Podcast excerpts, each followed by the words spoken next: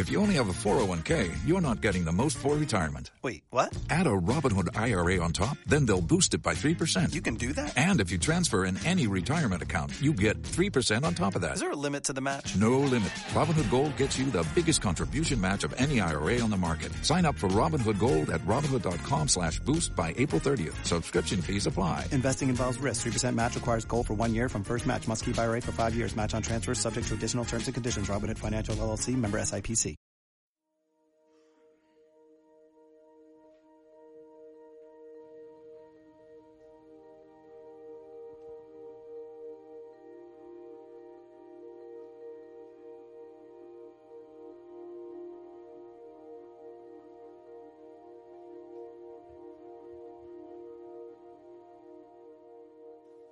Hola, muy buenas. ¿Qué pasa? ¿Qué tal? ¿Qué hay? Viciosos y viciosas del cine. Bienvenidos al especial de San Valentín.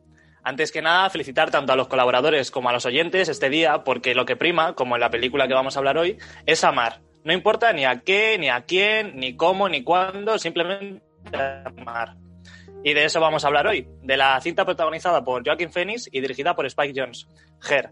Así que poneros cómodos porque aquí comienza puro vicio.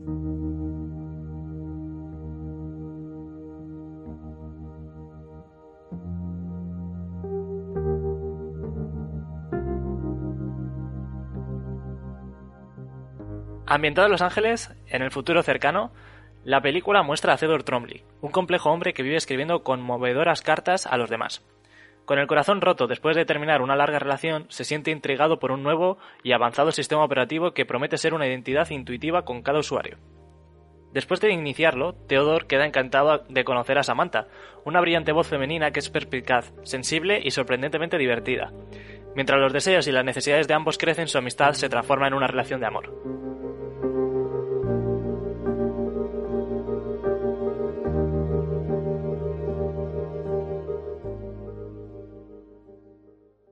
Puro Vicio, el mejor podcast de cine a tu servicio.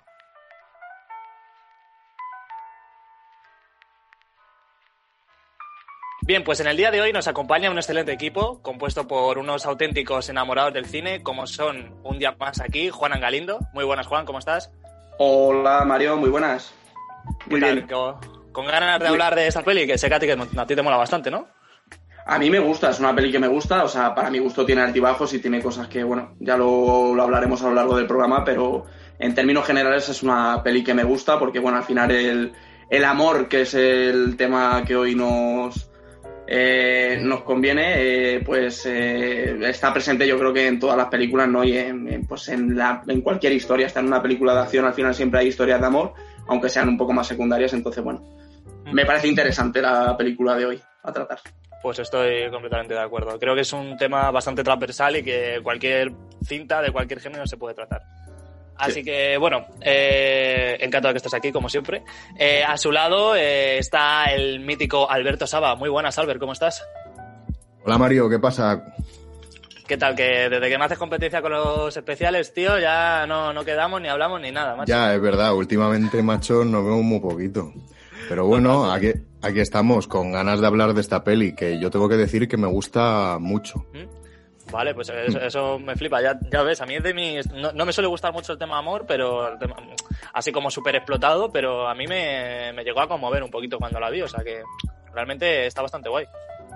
Total, ahora lo comentaremos porque creo que tenemos opiniones dispares y eso creo que va a dar, va a dar mucho juego a la hora de hablar de la peli. Total, total. Pues nada, Albert, también encantado de que estés hoy un día aquí. Y bueno, también aquí está el mítico creador de Toma Palomitas, Antonio López. Muy buenas, Antonio, ¿cómo andamos? Buenas, Mario, ¿qué tal? ¿Cómo estamos? Pues bien, tío, con, con, ganas otra vez, que llevo ya un par de semanas que no aparecía por, por aquí y, tío, pues le, le tengo bastantes ganas. Y ya sí, la verdad que ya te echábamos de menos, ya te echábamos de menos por aquí. Total, total, yo también os echaba de menos a vosotros. Mario. Pues nada, Antonio, lo mismo te digo, que encantado de que estés aquí, que nos aportes tu gracia andaluza. Y a su lado, eh, también otro mítico, como no podía faltar, Fernando. Fernando, buenas noches, ¿cómo estamos?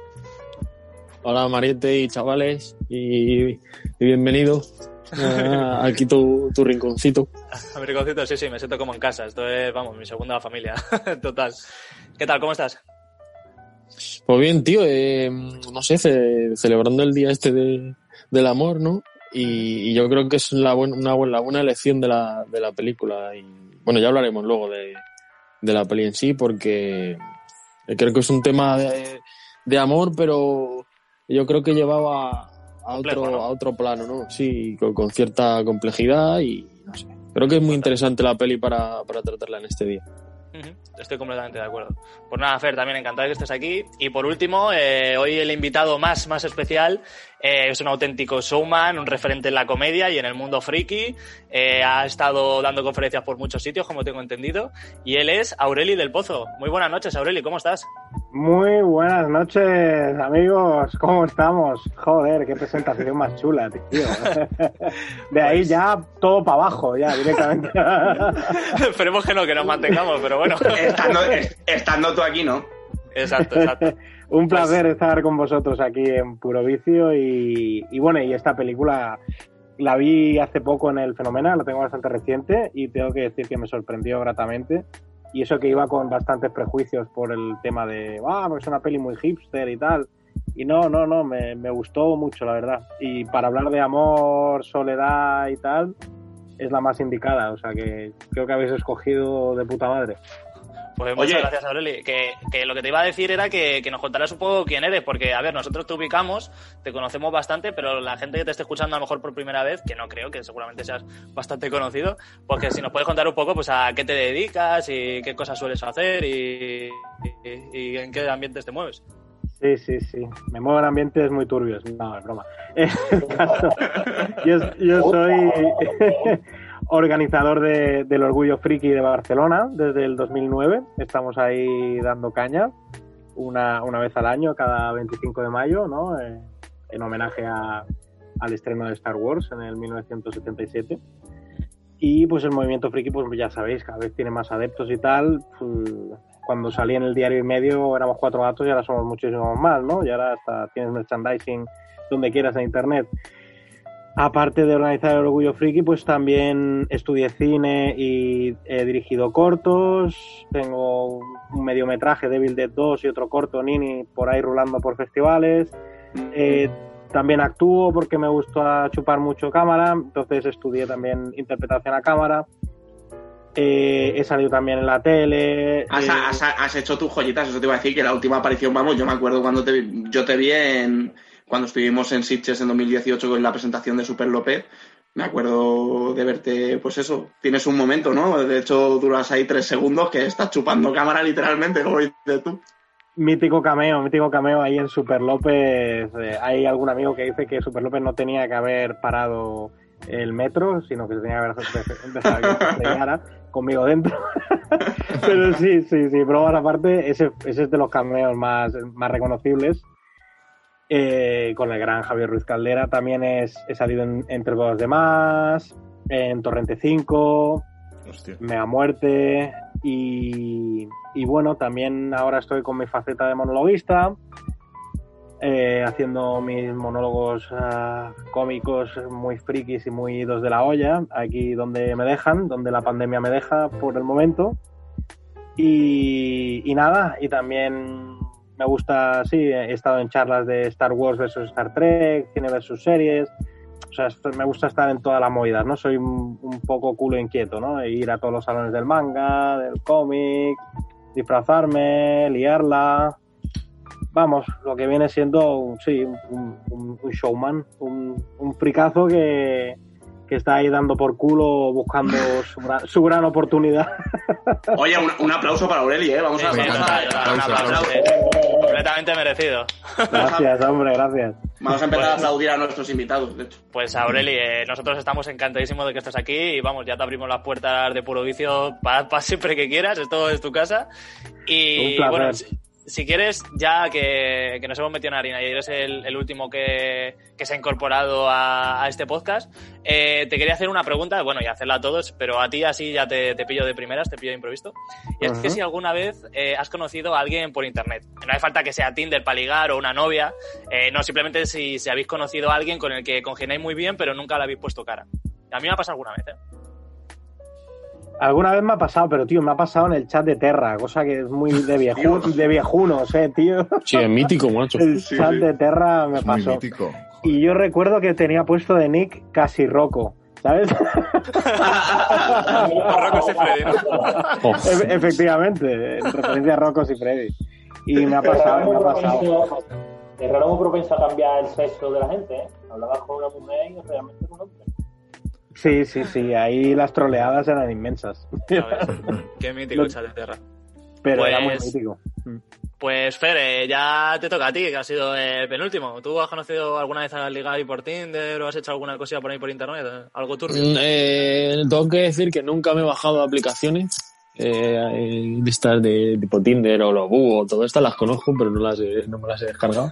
No he ligado nunca por ahí. Pero verdad que he tenido éxito porque, eh, por ejemplo, la universidad, en el instituto, las pibas venían, pero no, pero no por, por el hecho de descargarte aplicaciones o estar un poco en el, en el mundillo, en el negocio, sino yo que sé, por el, por el encuentro, ¿no? Entre clase y clase y así. El raza Pero cariño, ¿no? Sí, yo gano en, en- en físico y en directo, ¿sabes? En distancias cortas. Claro. Pues no tenemos ninguna duda, ¿eh? Eh, y bueno, pues eh, Antonio, a ti ya sé que estás, que estás pillado, que, que- que te puedes pillar los dedos con esta pregunta, pero bueno, cuéntanos un poco, a ver, a ver por dónde te manejas tú también. Yo no diré nada sin la presencia de mi abogado. tío. No, hombre, yo sí, yo, yo soy de la generación que ha nacido con todo esto y, y claro, hombre, yo era de cabecera, como hoy usamos Instagram o Facebook, antes usaba, usaba todas las aplicaciones, vamos.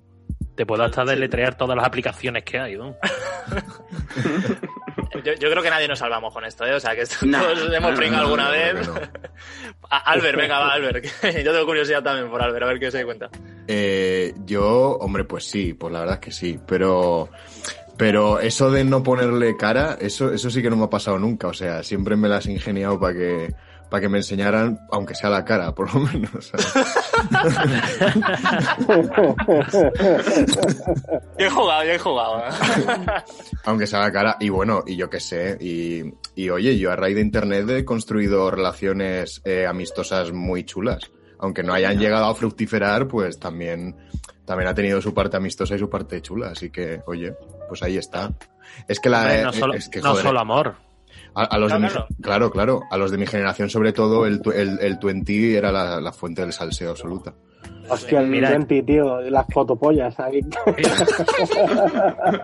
Eh, es tan fácil como que todos vosotros sois de Madrid, yo soy de Cádiz y nos hemos conocido en plena pandemia. O sea, Exacto, hemos usado Exacto. una aplicación. Y bueno, y yo a Aureli le conozco realmente también de las redes sociales. Exacto, nos conocemos de ahí. tenemos sí, sí, sí. tenemos una relación de redes sociales muy íntima, además. Relación Sí. de amor, relación de amor. Es, Muy, es- muy es muy, es muy her, tío, es muy her. Falta Sí. la voz, la voz de Scarlett Johansson y ya está. Yo, yo, bueno, a ver, eh, respecto a este tema, eh, yo no digo nada porque, bueno, qué cosas no habré hecho a través de, de- de todo el tema de Internet y las redes sociales. Bueno, con- eso me vale, porque si no, Alba te va a pegar un par de collejas y no es plan. No, no nos escucha, yo creo, gracias a Dios. bueno, yo, yo, yo os cuento mi experiencia, pero también, yo también me, me pillo como Antonio, no voy a decir nada sin presencia de mi abogado. Lo único que puedo decir es que mm, em, yo soy de una generación quizás un poco más joven que vosotros, y el tema del 20 me pillaría, mm, pues a lo mejor con 8 o 9 años, o sea que no lo pillé tanto de lleno como lo pillaríais vosotros, pero por lo que sí se llegaba, y vais a flipar, que a lo mejor a vosotros lo ha pasado y no os acordáis, era por el Call of Duty. ¿En serio, tío? ¿En No es broma, No. no, es ¿Qué broma. tío? Os lo juro, pero, pero con chicas, ¿eh? No solamente con chicos, te- os lo prometo. Yo recuerdo Eso que... te iba a decir, que me extraña que una chica haya entrado a jugar al Call of Duty. Mira, además-. A ver, a ver, escucha, yo me, yo me acuerdo eh, hace pues hace ya algunos años cuando salió la aplicación del Parchís, eh, yo por el Parchís intentaba tira- tiraba fichas, ¿eh? tiraba fichas, nunca mejor dicho. Ay, tiraba ficha, Hostia. nunca mejor dicho. Yo, yo voy a contar una, una cosita así como muy personal, pero bueno, la cuento porque es una chorrada. Yo tenía un amigo que nunca le había puesto cara y nunca le había conocido, no sé ni, de- no me acuerdo ni dónde era, que le conocí a raíz de jugar al Call of Duty. Me pasó su... no sé si por entonces lo que más se llevaba era Twitter. Me- y vi que tenía una hermana.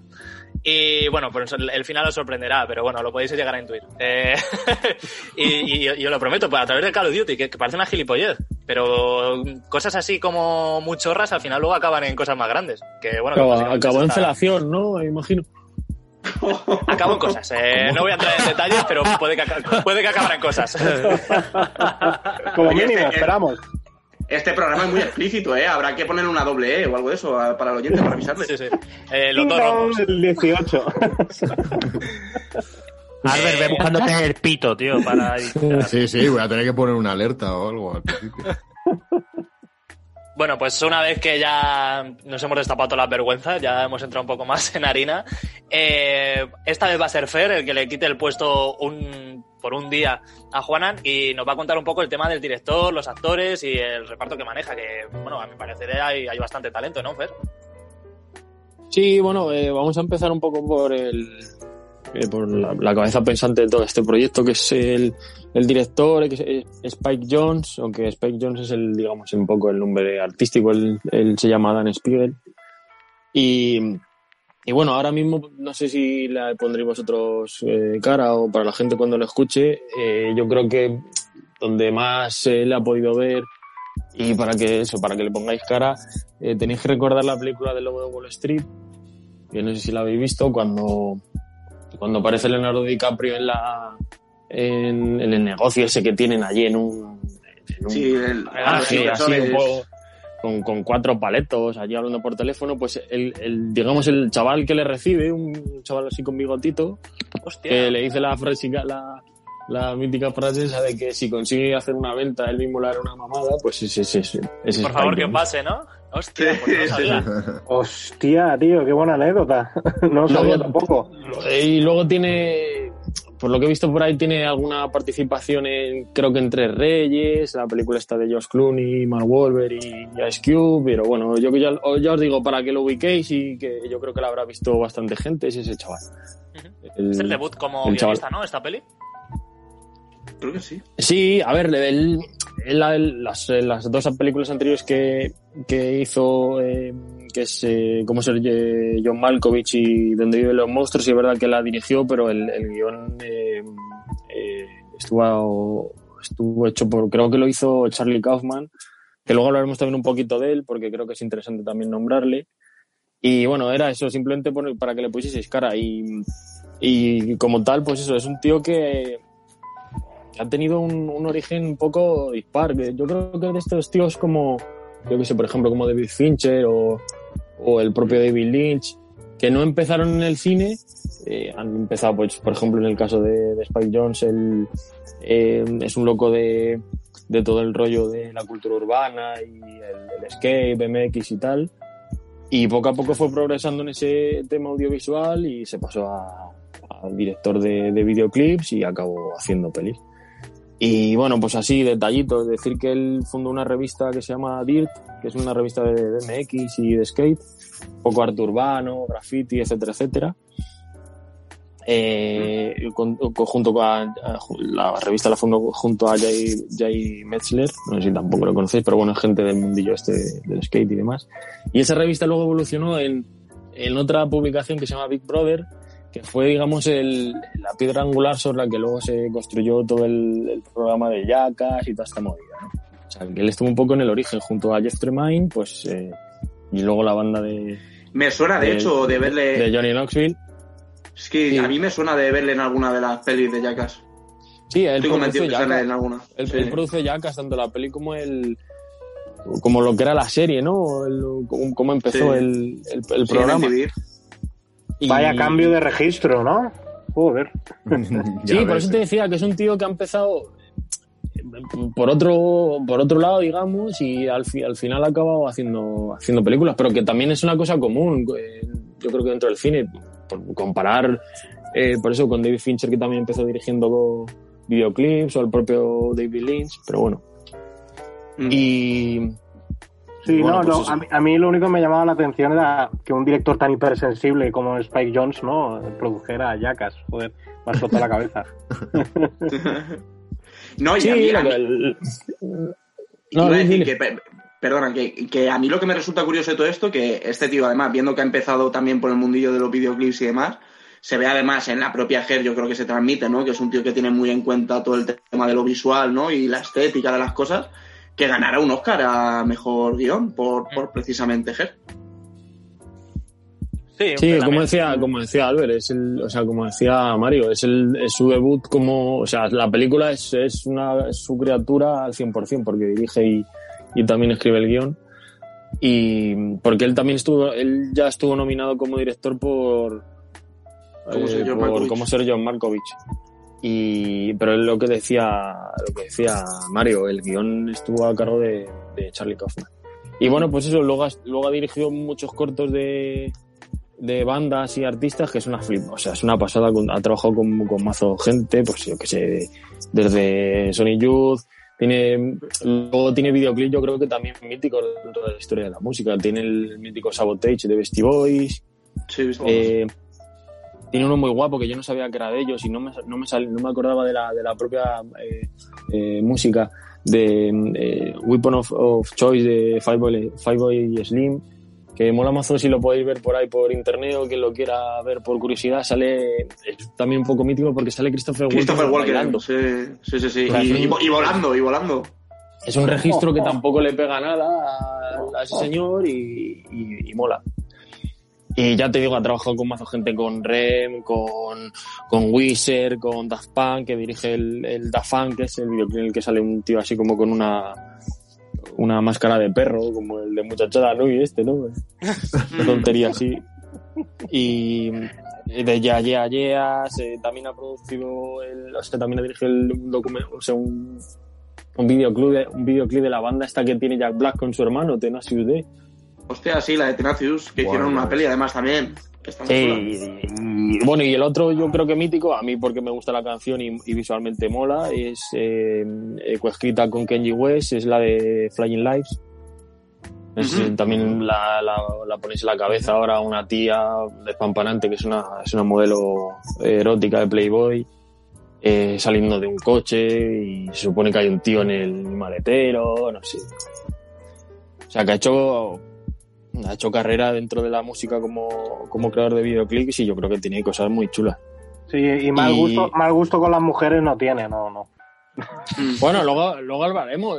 La elección de esa de Rita G, de luego que no es mala opción. Y bueno, y luego la que fue su, su primera fosa, no sé si luego ha estado, se ha vuelto a casar o tal, pero bueno, también ya decirlo que, que ella, él estuvo casado eh, con Sofía Coppola, hija de, Ojo. del gran eh, Francis Ford Coppola y por lo visto fue un fiestón de la hostia. Dice que la boda costó más de casi de 3 millones de dólares. y, eh, Como la de las hijas de andar, ¿no? Un poco. Joder, Claro, ¿eso, de- ¿eso fue antes o después de estar con Tarantino? ¿Qué? De estar que... No, no, no. ¿Es- porque- Jones o Sofía Coppola? Sofía Coppola, Sofía ¿eh? Coppola, porque Sofía Coppola estuvo también Sí, pero, con pero- Tarantino. No, porque, porque ellos empezaron la relación creo que en el, en el 92, o sea que es, es antes. Es antes. Oye, y esto, esto por ejemplo, decíamos también, en eh, Fer y yo lo hablábamos fuera de micro, que, que es curioso fijaros también el tema de que Sofía Coppola, eh, unos años antes, también ganó eh, el, el Sí, Oscar a ahora- Mejor ahora- Guión Original. Ahora, ahora lo íbamos a comentar, pero bueno, sí, Ah, es- vale, vale. sí, sí, le, le- le puede dar, sí. No, pues eso, que, que, que Sofía Coppola también ganó el Oscar a Mejor Guionista, a Mejor Guión Original, ¿no? En, por Los in Translation, que es una Sí. peli en la que también aparece, pues eso, curiosamente, Scarlett, Scarlett Johansson.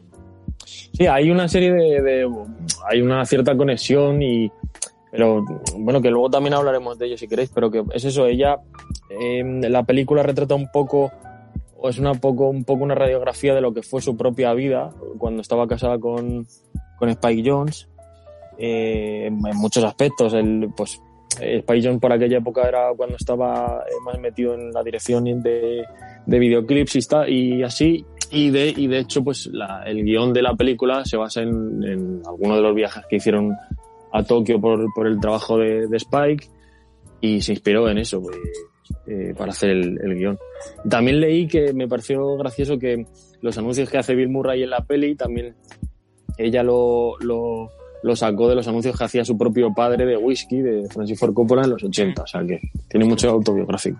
Y yo creo que Ger, luego hablaremos, eh, también es un También, poco el, algo, ¿no? la- la- claro, el, el, el guiño, el, de alguna forma la conexión que decía antes de, de, de- de cómo influyó esa relación en, en el propio Spy Jones.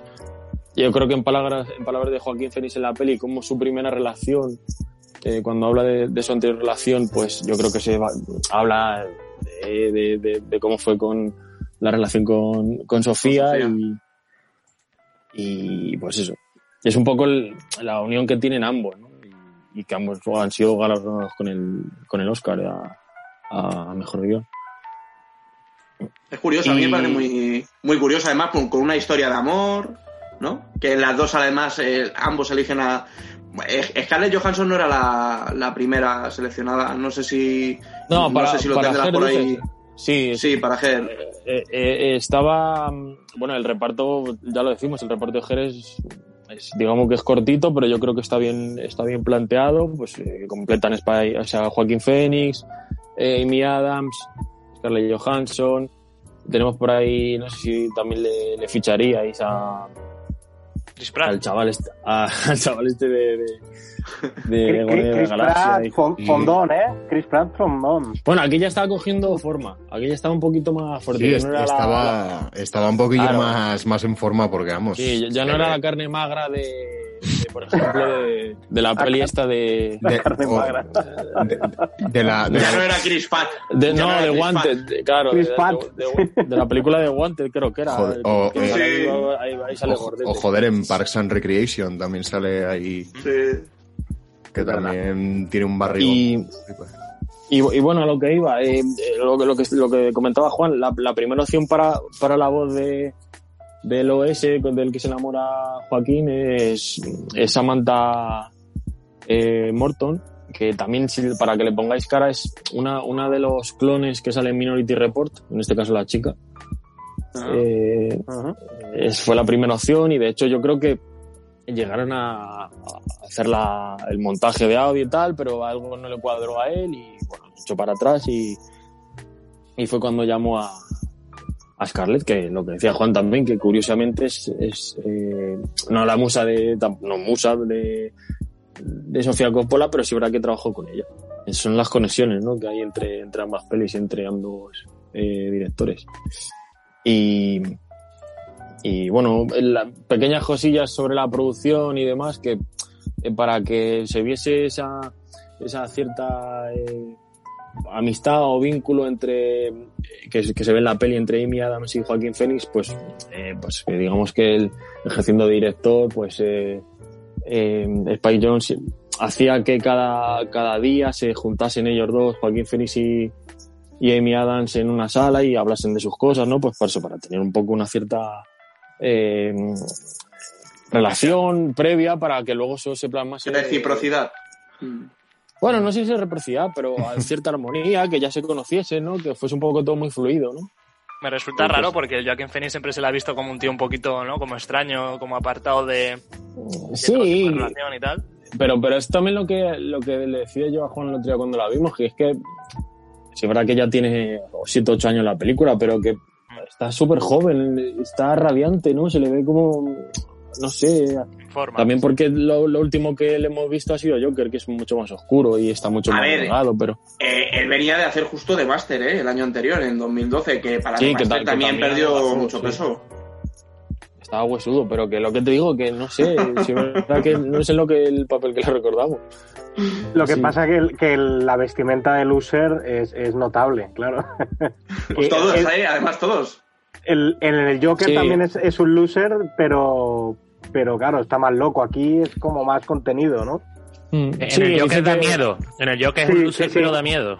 Exacto. Mm. Es otro tipo de Y loser. dice que pa- para la, la elección un poco del, del, del vestuario de la peli y tal, pues, pues no sabían qué hacer. Como está ambientado en un futuro cercano, pero no se, no se especifica, pues intentaron buscar varias opciones y un poco intentaron recuperar prendas que son un poco clásicas. Ese, los pantalones hasta la, hasta la cintura, eh, Sí. jersey y camisa con muchos colores, yo qué sé. No cinturón, sin cinturón. Claro, todo un poco minimalista, eh, sencillo, yo que sé. Dice que, por lo que dicen aquí, dice que se eh, que se basó un poco para el colorido de la ropa en, en una marca de, de zumo que se llama Jamba Juice, que pues eso, los colores de cada tipo de zumo, así lo llevó a, a los colores de la ropa.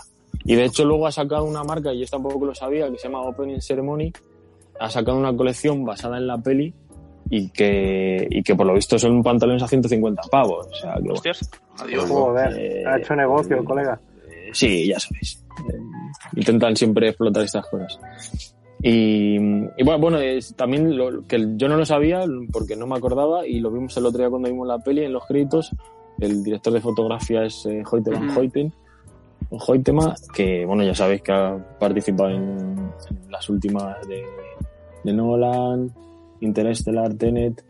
También salió en Adastra. Eh, no sé si va a participar en Dune, ¿puede ser?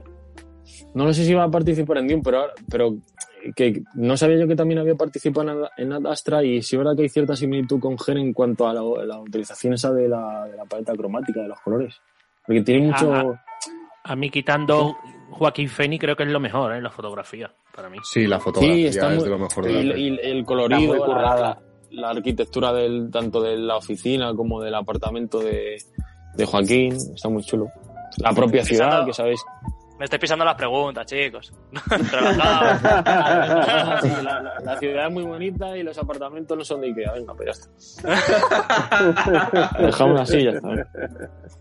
Y bueno, esa es un poquito, pues, yo que sé, la ficha, la ficha técnica eh, de la peli, de, ya, ya digo, de la, de la cabeza pensante de todo el proyecto de Spy Jones, que dirige y, y también está detrás del guion de la, de la peli. Yo solamente mencionar que a mí es una actriz fetiche, pero vamos, pues como actriz, ¿eh? nada más. Que también sale Olivia Wilde y el papel que hace pues, es, bastante cortito, pero parece súper interesante. O sea, no sé, me parece, me parece bastante curioso. Luego lo hablaremos, de todas formas. Sí, eh, por cierto, eh, la persona que va a dirigir, la, eh, va, va a ser director de fotografía en, en Dune es Greg Fraser, no es. Eh, Hoyt No es, Jo- no es nuestro amigo Hoyt. No es Hoyt. Vaya. Bien, producción ahí a tope. Eh, pues nada, chicos, ya si queréis pasamos a las preguntas, pero antes que nada vamos a empezar a ver, eh, bueno, vamos a escuchar, mejor dicho, eh, la primera escena en la que Theodore habla con su anterior OS, con su asistente personal. Comprueba mis emails. Email de Best Buy. No te pierdas nuestros últimos productos. Eliminar. Email de Amy. Hola, Theodore. Liuman ha invitado a varios amigos este fin de semana a su casa. Vente con nosotros. Te echo de menos. Bueno, no tu lado triste y sombrío, sino al Theodore divertido de antes. Haz que vuelva. Da señales de vida. Besos, Amy. Responder luego. Email de El Tiempo de Los Angeles Times. Predicción para siete días. Parcialmente. Eliminar. No tiene más emails. Siguiente. La ratificación del acuerdo bilateral entre China e India se ha... Siguiente. El acuerdo de comercio mundial se ha paralizado tras el fracaso de la... Siguiente. Vale, bien, pues una vez que, que ya hemos escuchado este comienzo de, de peli, de, de las primeras escenas, eh, yo tengo una, la- una primera pregunta para vosotros, que joder, que casi me la pisáis antes, porque el Fen se rolla y al final habláis de todo. Y Lo siento, lo siento, no pasa nada. Y es Faltan es- reuniones previas, faltan las reuniones previas al programa. No pasa nada. Eh, y es que, bueno, pues que, que, que ¿qué os parece un poco el mundo que plantea Ger? Que si os da miedo que la tecnología avance tanto que destruya las relaciones humanas. Y bueno, aquí si queréis hablar, podemos hablar un poco del tema de- del humor, cómo está tratado, del tema de los colores que hablabais, de la soledad y tal. Eh, ¿Qué os parece el mundo? ¿Que os da miedo o no? ¿Qué opináis? Pues es que a mí con este tipo de películas siempre me pasa lo mismo, que a mí me encantan las pelis sobre distopías porque...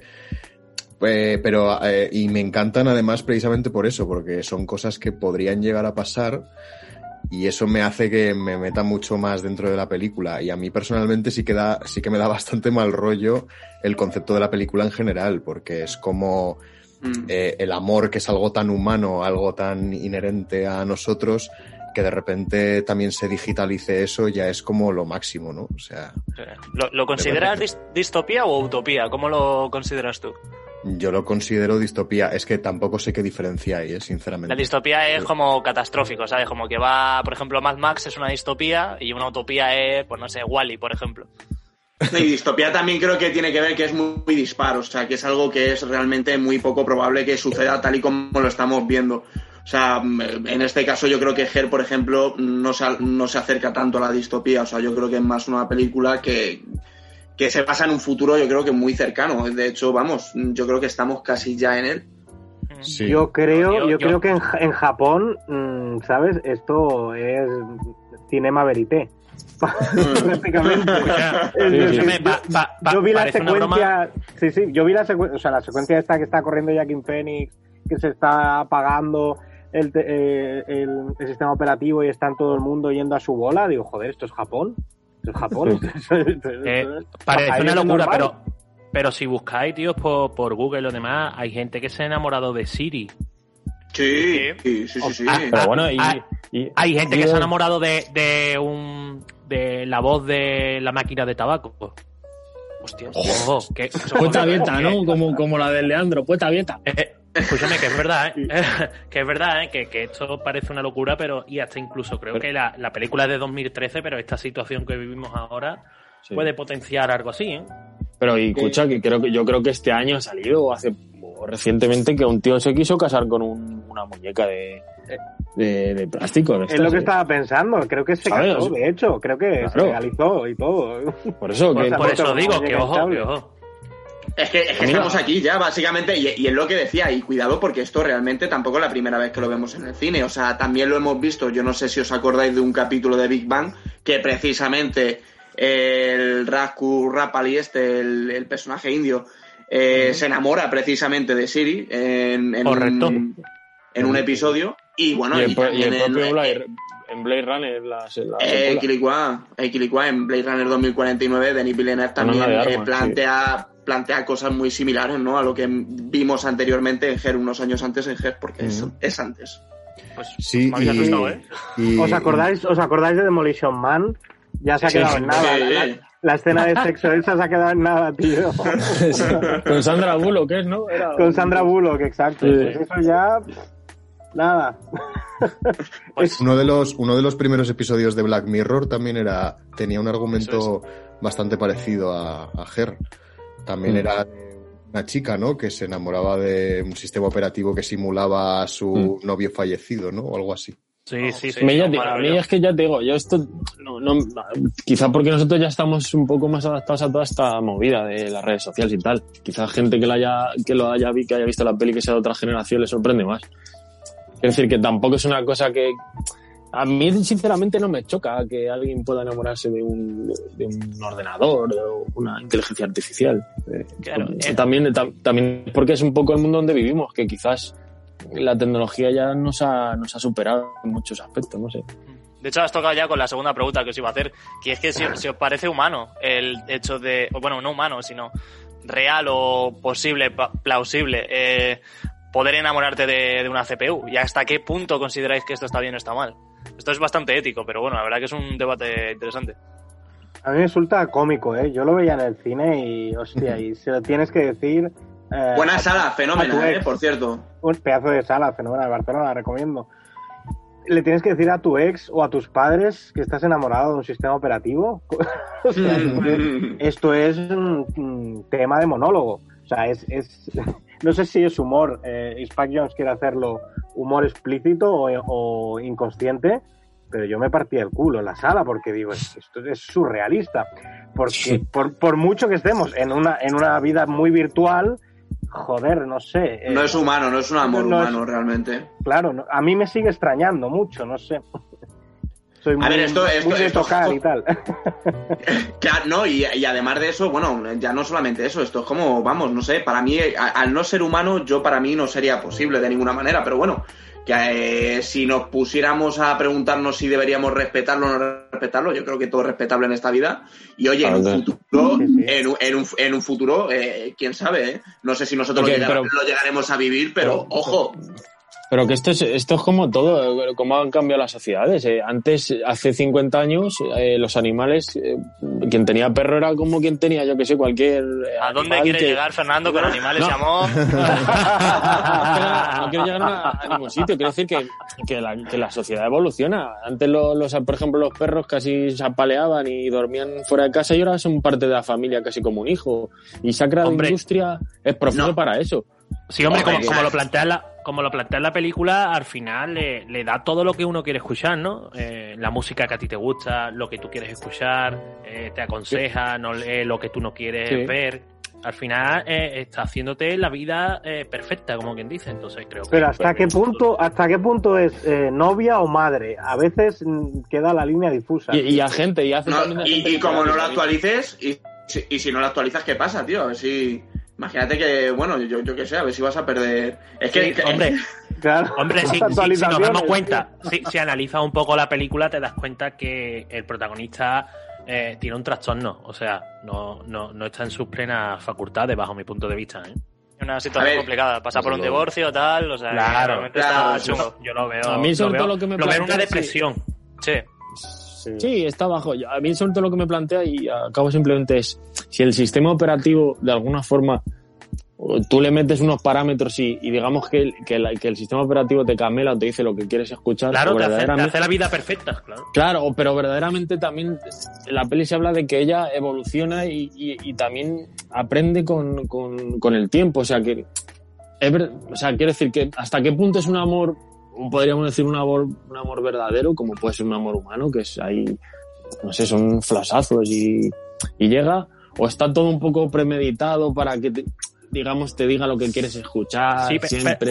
hay una escena que a mí me chocó que, que es como tú dices, Fernando, que va, que va evolucionando porque eh, hay una escena que hasta respira, ¿no? Que él le dice, ¿por qué has respirado? Sí, sí, sí, es verdad que se ¿A, dice a- Joaquín. a qué ha venido esto? Si eres una máquina, ¿por qué estás respirando? Sí. Creo que, que al final hace lo que uno quiere. Eh, es Mm. tan perfecto. Bueno, Eh, per- ah, perfecto hasta, hasta que le dice que ha estado con 600 y pico más. Ya, ¿no? hombre. Más de- Pero, hombre, 6.000, sí, sí. Pero, hombre, Sí. eh, tú analízalo, tío. Una relación a distancia, eh, algún, algún oyente que nos esté escuchando, seguramente le ha pasado, ¿eh? Que una relación a, distancia, al final hace lo Claro. que le dan la gana. Alguna canita al aire cae, claro. Correcto, pero, pero correcto. 600 Joder. y pico, joder, ¿eh? Yo, yo quería tienes, acabar. tienes que ser Nacho Vidal, tío. Por lo menos. Un saludo. yo, yo no soy O el muy. niño, o el niño polla. Vidal, ¿no? y a Jordi. Jordi, Jordi. Jordi. Hostia, Que yo quería, yo quería acabar el debate, bueno, y ahora le dejo a Albert porque no ha contado nada, pero ahora, ahora que a ver qué, qué nos cuenta. Yo lo solamente, a mí me da miedo el punto, eh, y abierta un poco en la tecla con eso, y es que yo una relación de esta, de este calibre, a mí no, no lo considero amor. O sea, lo que propone Ger no lo considero como tal amor, no considero que es una relación real, pero es verdad, y, y esto me da miedo, y lo he pensado varias veces, eh, hasta qué punto puede llegar a evolucionar la tecnología eh, para que un sistema operativo tome conciencia de sí mismo, tenga unos sentimientos eh, Mm. Que tenga una forma de ser, que tenga no sé qué, hasta ese punto, o sea, yo, si, si una máquina o cualquier cosa, que esto ni vosotros ni yo lo vamos a ver, si llega a tener esa conciencia sobre sí mismo, si llega a poder plantearse las cosas, eh, aprender y analizar, yo lo podría considerar amor. Lo que no puedo considerar amor es que todo lo que él quiera escuchar y lo que quiera saber, se lo diga y se lo ofrezca. Eso no me parece amor, me parece que es un producto que está diseñado para hacerle la vida más simple, como decía Antonio.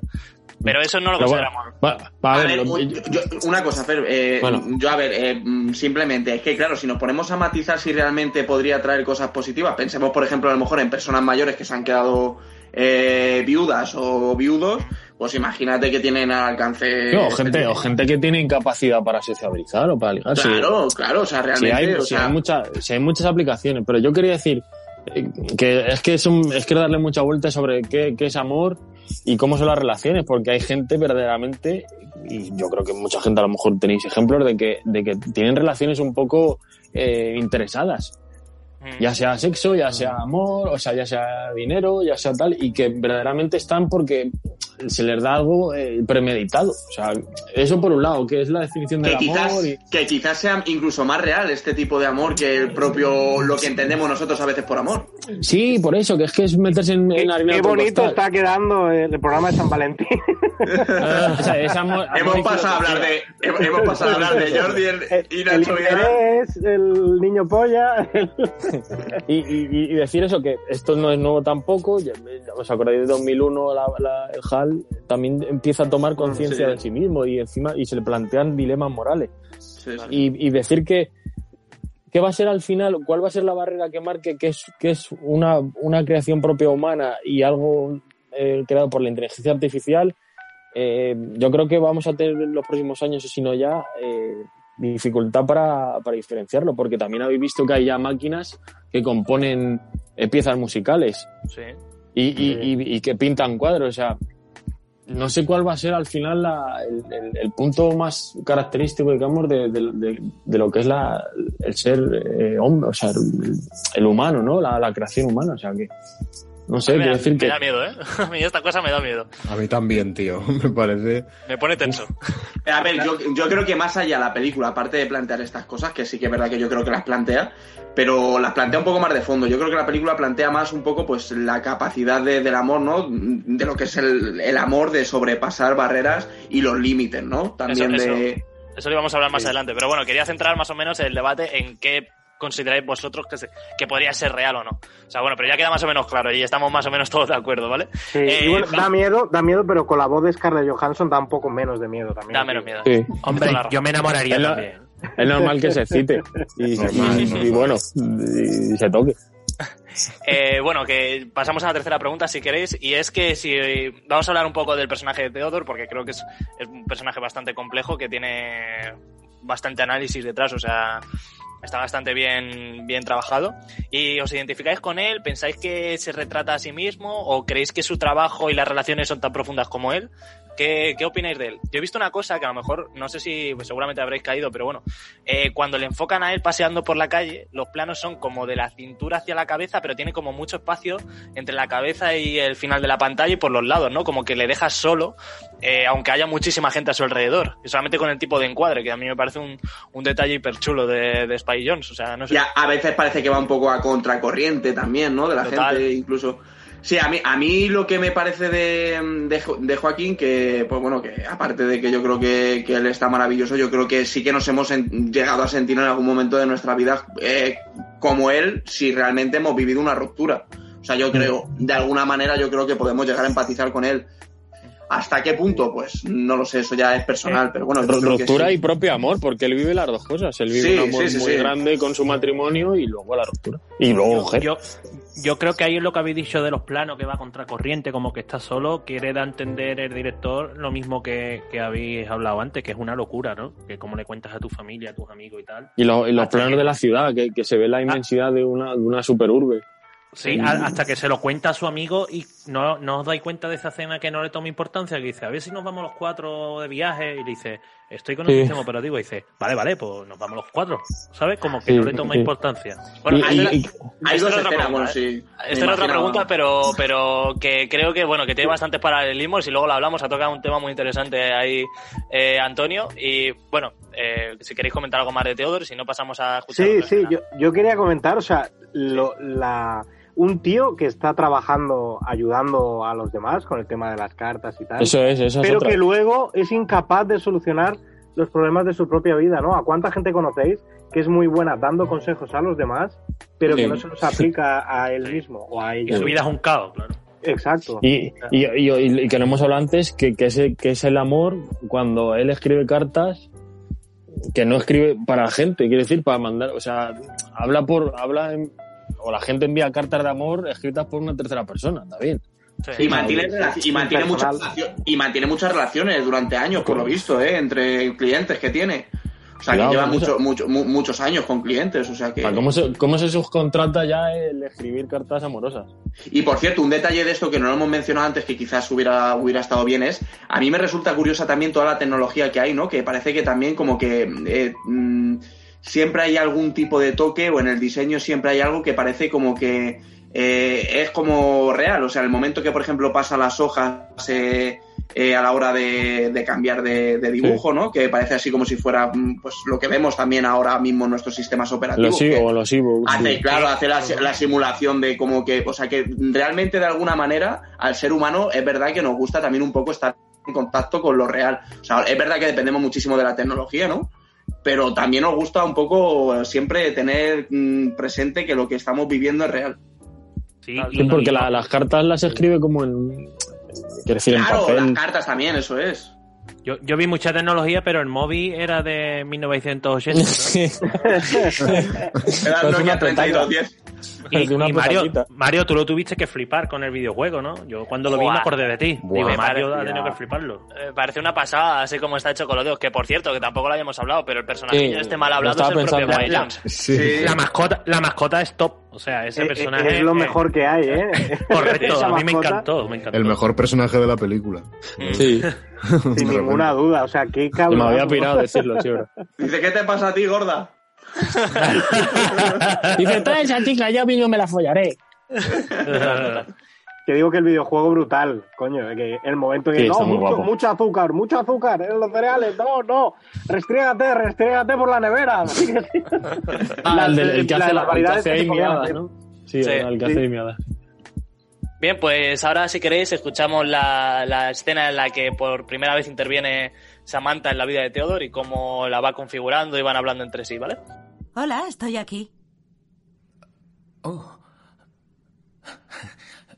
Hola. Hola. ¿Qué tal estás? Estoy bien. ¿Y tú cómo estás? La verdad es que muy bien. Encantada de conocerte. Oh, em, lo mismo digo. Oh, ¿Cómo te llamo? ¿Tienes nombre? o- Am, sí, Samantha. ¿Y de dónde has sacado ese nombre? En realidad me lo he puesto yo, ¿Por qué? porque me gusta cómo suena. Samantha. Vale, pues una vez escuchado cómo configura y acepta las cookies, eh, que a mí me parece, vamos, lo comentaba ayer mientras veía la... Me parece que es el tío que más cookies ha aceptado del mundo, ¿sabes? Sabe todo del... sabe todo. Eh, quería hablar un poco de la relación que tienen ellos, ¿vale? Pero no centrado en plan de si es amor o no, sino si os recuerdo una relación real. O sea, que si creéis que esto podría pasar, en- me refiero, porque eh, la relación que tiene con Samantha pasa por varias fases. O sea, pues empiezan, pues eso, como con un descubrimiento, un poquito de empatía, afecto, afecto de comunicación, sexo también. Pero que tiene Sí. una parte negativa, ¿no? Como que también tiene celos, autodestrucción, prejuicios. ¿Os recuerda un Sí. poco a una situación real? Yo, yo por hablar de la, de la escena esta en particular que hemos escuchado ahora, eh, a mí, bueno, ya me parece alucinante la introducción. O sea, realmente eh, la iOS está, vamos, o sea, el Siri este es un Siri 10.10. O sea, eh, o sea, es verdad que parece tan humano y tan real que, joder, realmente nosotros porque no lo, no lo llegamos a vivir, pero, hostia, da miedo, ¿eh? Como decíamos antes. A mí me impone, y es verdad que, que, bueno, que si, si te paras a analizarlo y le das, buscas una vuelta, me parece que es eh, una parametrización de todas y cada una de las fases por las que podría pasar una relación. Hasta, Sí. spoiler, aviso spoiler, hasta el final, o sea, hasta que acaba por desaparecer, que podría ser como o la muerte o que lo dejan o cualquier cosa. Eh, Y me da miedo, ¿eh? Hasta el punto en el que llegan, porque no es que sea una relación hiper superficial del palo eh, te conozco como, como la que podía tener con la con Olivia Wilde, ¿no? Con esa, con esa escena. Es como mucho Sí. más, más jodido de lo que parece, ¿no? Como tiene muchas capas. Sí, Y eso se, es, vuelve, se, se vuelve hasta tóxica, ¿no? Total, Claro. total. eso es lo, lo duro de la peli, además, que, que pueda afectarle a un ser humano emocionalmente de esa manera eh, una relación con, con una máquina. Al fin y al cabo, una máquina que no va a recibir el mismo impacto emocional ni en lo bueno ni en lo malo realmente. Eh, no sé, es que es muy complejo el tema. Cuando, de hecho, de hecho la escena cuando, cuando se cree que, que se le ha desactivado, ¿no? Que ha perdido a Samantha, que cree que se le ha Ah, borrado. sí, sí, Y que se vuelve loco. Sí. Pero, pero que digo que, que- esto, ahí. antes, antes que habéis, no sé qué habéis dicho antes del Call of Duty. Es, una- es un, es- un es un comentario, es un co- o sea, es, una- es un paralelismo, pero tú, o sea, la tecnología en este caso también nos genera sentimientos así. Tú estás jugando al Call of Duty y la lías, estás jugando con una máquina y, y puedes sentir alegría, puedes sentir rabia, no sé. Es decir, eh, a mí no me sorprende que una máquina o algo, vamos a decir, artificial, eh, te genere esos sentimientos. Claro, al final realmente son humanos que hacen algo para humanos, ¿no? Entonces, que siempre que tiene una base por detrás que, que, que es nuestra, ¿no? Que Y- como que no es Lo que externo, pasa que, no sé, el Call of Duty, yo era más del Counter-Strike, también te digo, ¿eh? Eh, Sí, a éramos- Medal of Honor, lo que tú quieras. éramos, éramos, to- éramos todos rabos, pero esos videojuegos como que como que lo, el tema de los celos y la progresión que hay, ¿no? De, "Buah, te enseño a No, esta chica, sí. la puedes besar. Hostia, esto de los celos es muy, muy... O sea, es otro Bueno, nivel. pero yo iba a que, yo iba que, que, que no me extraña, pues no me extraña, es una, es una cosa que no, no- que no hemos vivido, pero hemos vivido la, lo que te puede provo- provocar, los sentimientos que te puede generar un ente artificial, como puede ser un jugar a un videojuego. Yo me refería a eso, lógicamente es, hay que salvar la distancia, ¿no? Pero Que aflora muchos sentimientos y que por qué Que- no, que- ¿no? O sea, que ya que, que que la hemos- te- sí, que, que cosas artificiales, eh, juegos, en este caso un asistente de voz con la voz de una mujer, etcétera, etcétera, con, con cierta eh, capacidad para, para evolucionar, pues te genera unos sentimientos. Claro, tú imagínate a la gente del siglo XV explicarle que, oye, que dentro de pues 500 y 100 años eh, la gente va a jugar, se va a entretener eh, con, Claro. un, con, una, con un, un dispositivo, un, un cacharro que es del tamaño de una Pero- piedra. pero que también y ese te va a ser que- el entretenimiento de todo el mundo. A También ver, te digo que es, no es- es una, es relación del futuro, pero al final, como habéis dicho, eh, la relación de Joaquín Fénix y de Theodore con, con Samantha pasa por etapas que yo, yo creo que mucha gente se puede ver eh, representado en, en- o haber pasado por esas fases, que son un poco las fases que, que, que- que siempre han- puedes, eh, puedes pasar en una relación. Al igual que la relación que tiene Amy Adams con su marido es igual. Eh, quiere decir que también eh, tiene cierta realidad, porque el tío... La propia relación pasada que tiene con Claro. Rooney Mara. Claro, y, y eso, pero me refiero que el detalle ese de Amy Adams, que ve una foto de su marido, su marido en ese caso, como que se ha rapado y se ha ido a la India. O al Tíbet, ¿no? Con, salen así como, como unas mujeres budistas. Es decir, que, que bueno, que es un poco rara la relación y, y quizás eh, descabellada, pero que también toca palos que, que, que son muy factibles y que la gente yo creo que se ve representado en ellos. No sé. Total, yo estoy completamente de acuerdo. Eh, pues nada, chicos, ahora- de hecho ahora Fer la, la ha comentado y era la siguiente pregunta. O sea, que es que, macho, me estáis destripando todo- todas las preguntas. Cabrones. spoiler continuo. Claro. Lo siento, Mario. Nada, nada, me, parece perfecto, así vamos genial. Eh, que quería hablar un poco de eso, de la relación que tiene Amy con el, con el novio. Bueno, Antonio también ha hablado antes de esto. Y compararlo un poco, porque podemos establecer que hay como tres relaciones, que es Amy con su marido o su novio, Theodore con Samantha, y el personaje de Chris Pratt, que es el como el como un secretario, ¿no? Debe ser, o como un encargado o algo así. Recepcionista ponía recepción o algo así. Sí, y la otra, o sea, ¿cómo, ¿cómo creéis que se interrelacionan entre sí? O sea, porque se ve que la, la, la relación que tiene Amy es una es un bodrio, ¿no? Es como que el tío es un poco pedante, eh, no se preocupa mucho por ella y como que eh, Theodore es más sensible. Contro- ¿no? Es muy controlador, sí, creo que un poco Le saca o sea. putillita a todo. Es Sí. bastante asqueroso. Muy, muy Sí, el gilipollas. cuello, la el cuello vuelta, el cuello vuelta a mí ese no me gusta. A mí me da asco la escena esa del, de- del ascensor y del documental porque me veo reflejado en los dos. O sea, eh, el ascensor cuando le dice, ¿sabes que es mejor beberte la verdura y comerte la fruta? Porque es una Sí. piedra. Es como, tío, cállate, déjame, estoy hasta los huevos. Déjame cagar cuando quiera, ¿no? Claro. No tengas luego- control en mi intestino. Claro, déjame vicios, déjame, Déjame déjame en paz. vicios y intestinales, tranquilo. Y luego la- sábelo todo, joder, en, en el ascensor, ¿sabes? Ahí, buah, que no quiero que me rayes la cabeza con comidas. el vecino toca pelotas. Y, el, y luego la, la, la- también la escena esta en la que están viendo el documental que está preparando Amy, que bueno, que simplemente es en la tele que se ve como su madre está durmiendo, ¿no? Están, están intentando como buscarle un trasfondo hiperfilosófico. Y La verdad que el dice, documental es una mierda, ¿eh? O sea, no, no por nada, pero. Dice, vamos. ¿puedes contratar a actores que para que interpreten a tu madre? Total, total. No sé, parece como que es una relación ya abocada al fracaso, ¿no? Como que no encajan y que se va a ir al carajo.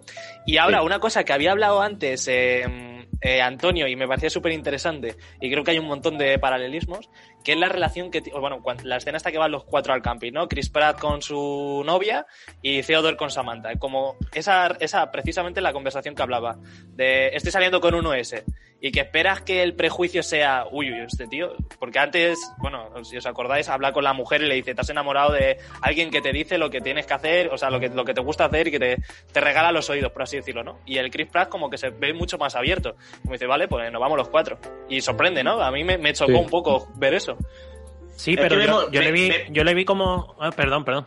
No, no, yo iba a decir simplemente que vemos las dos caras, ¿no? Porque vemos precisamente a lo de lo de Chris Pratt, la escena de Chris Pratt con la, la merendola esa, y también vemos la escena de Runimara cuando se lo cuenta también Theodore a, a Y a, y a la propia y a, y a Amy Adams también, que, que al final ella acaba también optando por, es, por sí, conocer, por conocer a otro, acaba, sí. a otro de pero, pero, pero, pero yo creo que, que eso juega con el pensamiento de, eh, a ver si estoy loco, pero en la época de mis padres o mis abuelos, eh, si invitabas a tu pareja a una copa y te decían, no, pero es que es un hombre. Uh, un Total. cuchicheo. Pero, pe- pero ahora mismo a mí me, yo le digo a un amigo, vamos a tomar una copita. No, que voy con mi novio, ¿vale? Pues ¿qué quieres? ¿Sabes? Creo que es un Sí. poco así, como normalizar. Plantea ese tema. Sí, Claro, yo creo que sí. Está todo asumido, sí. Lo- yo, yo lo noté, ¿eh? notaba que era o un tema de esto sí homosexual o de racismo Claro. o, o Claro, los típicos claro. estereotipos que se tienen, ¿no? Que tiene que ser un chico con una chica y, y, los dos blancos y tal, y sabes, o sea, como de ese Yo creo que era por normalizar la relación, da igual, con que sea una relación libre, Total. ¿no? Como... Claro, por eso lo que nos preguntabas antes, que si lo, ve- lo veíamos realmente chocante esto, pues, pues oye, quizás ahora sí lo vemos chocante, ¿no? Pero de aquí a unos años cuando evolucionemos, pues igual que hemos evolucionado para todas estas cosas, ¿no? Y está más normalizado, aunque todavía se tiene que normalizar todavía más, pero eh, está muy normalizado, eh, pues hemos evolucionado en ese sentido, quiero, quiero decir, pues oye, pues esto también podrá ser un problema a tratar quizás en un futuro. Por eso, por Claro, eso claro. yo me planteaba ese... A ver, a ver si igual te invitan ahí, hay un picnic, una pareja con, con un sistema. Juanan. con un Mac. Con un iPad, ¿eh? Con un iPad. Eh, pues total, chicos, eh, estoy completamente de acuerdo. Por eso planteaba un poco antes, el, eh, precisamente lo decía Juan, pues, el, el dilema ese, que hasta qué punto eh, vamos a tener estigmatizado, en- a lo mejor no en 20 años, pero en 150 años, si todo va bien, eh, que, la, que la gente se haga con ordenadores. No sé, me parece un, un debate súper interesante y súper largo y extenso. Es que es algo que Eh, podría, es algo que podría ocurrir perfectamente, o sea, claro, no es una va idea depender- descabellada. va a depender de nuestros estereotipos y de los estereotipos que tenga la sociedad en el futuro, ¿eh? Y los prejuicios. De hace a lo mejor 200 años que salieras con un negro era una locura. Y ahora pues lo vemos algo normal. O que salgas con un hombre siendo un hombre. O mil cosas, no sé. O sea, ahora mismo, como no hemos llegado a ese punto, yo creo que nadie se lo ha planteado y se lo ha, se lo ha planteado con, con Pero, pinzas. pero yo creo que el problema no es la- el, la- el- el aceptar una relación con una máquina, sino el, el darle la posibilidad a una máquina de pensar por sí misma, evolucionar y que se asemeje al, al propio comportamiento humano. Yo creo que el, el problema es ese. Es que esto que dice Fernando La, además... la evolución se- de, la evolución de la inteligencia artificial hasta qué punto, tío. Claro, pero ¿Y es- ¿Cuál es esto, el límite de qué es humano y qué es algo artificial? No sé. Y esto se plantea mucho mejor en Blade Runner 2049, porque ahí sí que se ve esa evolución también de la máquina, aunque aquí se ve, pero yo creo que en esa etapa final, además de la película, pero es así un poco como... Sí, pero Blade Runner es otro futuro. Sería otro, quizás más, más a largo plazo, digamos, ¿no? En el, Sí. que, en, el que, en el que juguetea con algo que por eso a mí la peli me gustó mucho, que es, es ya la capacidad para reproducirse. Eso es. Total, pues bueno chicos, eh, llegas a este punto vamos a escuchar ya la tercera escena, que a mí es una tercera, una escena que me chocó un poco, o sea, no me lo esperaba cuando lo vi, que es la escena en la que Samantha y Theodore intentan hacerse un trío. Vale, vamos a escucharla. Hola. No estarías dormido, ¿verdad? No. Bien. No quería hacer ruido por si no estabas despierto. Tenía muchas ganas de hablar. Vale, ¿qué te pasa? Sé, sé que tienes muchas preocupaciones, pero quería hablarte de una cosa, ¿vale? Eh, Sí. ¿Qué, qué pasa? Es solo que últimamente estamos distanciados. Hace tiempo que no tenemos sexo y entiendo que no tengo cuerpo. No, no, no. Eso es normal. No sé, cuando empiezas una relación es como una luna de miel y lo haces a todas horas. Es lo normal. Oh, vale. Bueno, he encontrado una cosa que podría ser divertida. Es un servicio que ofrece una pareja sexual de alquiler para una relación entre un humano y un OS. ¿Qué? Mira. He encontrado una chica que me gusta mucho y me he estado escribiendo con ella. Se llama Isabela y creo que a ti te gustaría también. ¿Es una prostituta o algo así? No, no, ¿qué va? No, no tiene que ver con dinero. Solo lo hace porque quiere formar parte de nuestra relación. Vale, bien chicos, eh, bueno, después de escuchar este momento incómodo, eh, quería haceros una preguntilla, eh, y es que... mm, ¿Por qué pensáis que no, que no funciona la experiencia? Porque yo he tenido dudas, ¿eh? he tenido varios pensamientos acerca de esto y es que también me parece una situación que hablábamos antes, una etapa real de algunas parejas.